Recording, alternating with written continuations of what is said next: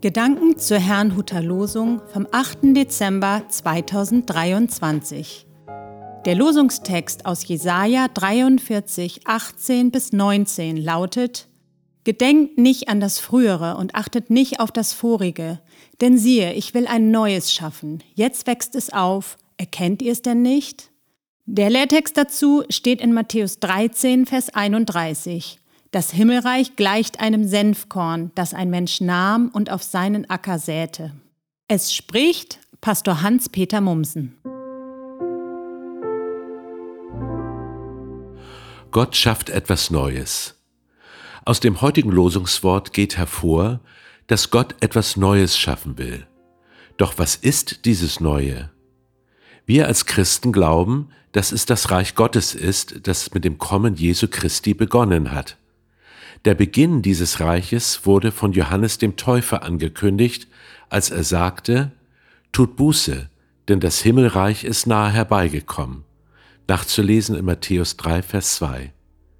Jesus selbst beschreibt das Himmelreich unter anderem im Lehrtext. So klein es vielleicht gerade erscheinen mag, so groß und mächtig wird es einmal sein. Laut Losungswort sollen wir das Frühere hinter uns lassen. Im Hebräerbrief lesen wir dazu, indem Gott von einem neuen Bund spricht, erklärt er den ersten für veraltet. Was aber alt ist und ausgedient hat, wird bald ganz verschwinden. Nachzulesen im Hebräer 8, Vers 13. Hier stoßen wir jedoch auf ein Problem, das in der Geschichte der Christenheit bis heute immer wieder aufgetreten ist dass nämlich der neue Bund als eine Art Fortsetzung des alten Bundes angesehen wird. Das ist aber nicht so. Der neue Bund verbindet uns mit dem Reich Gottes. Im alten Bund konnten nur spezielle Personen Gottes Stimme hören, im neuen Bund dagegen alle, in denen der Geist Christi wohnt. Welche Auswirkungen kann allein diese Erkenntnis für unser geistliches Leben haben? Weiterhin waren im alten Bund die Menschen verpflichtet, die Gesetze zu halten, im neuen Bund dagegen schreibt Gott uns seinen Willen dem Wort und Sinn nach ins Herz.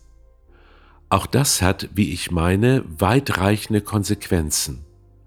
Warum sollten wir als Christen von anderen etwas einfordern, was wir ohne Christus gar nicht tun können?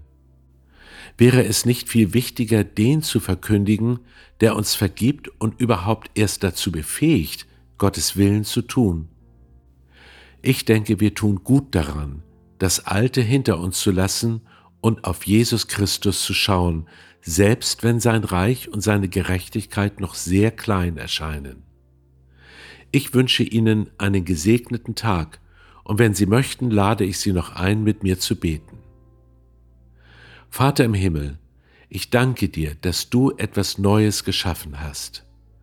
Ich danke dir für Jesus Christus, deinen Sohn, bei dem wir Vergebung und Veränderung finden. Nichts muss so bleiben, wie es ist.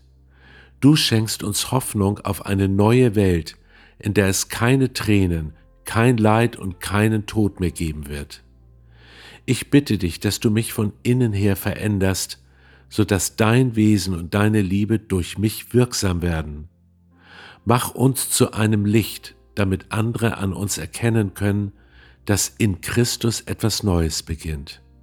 Ich danke dir dafür. Amen.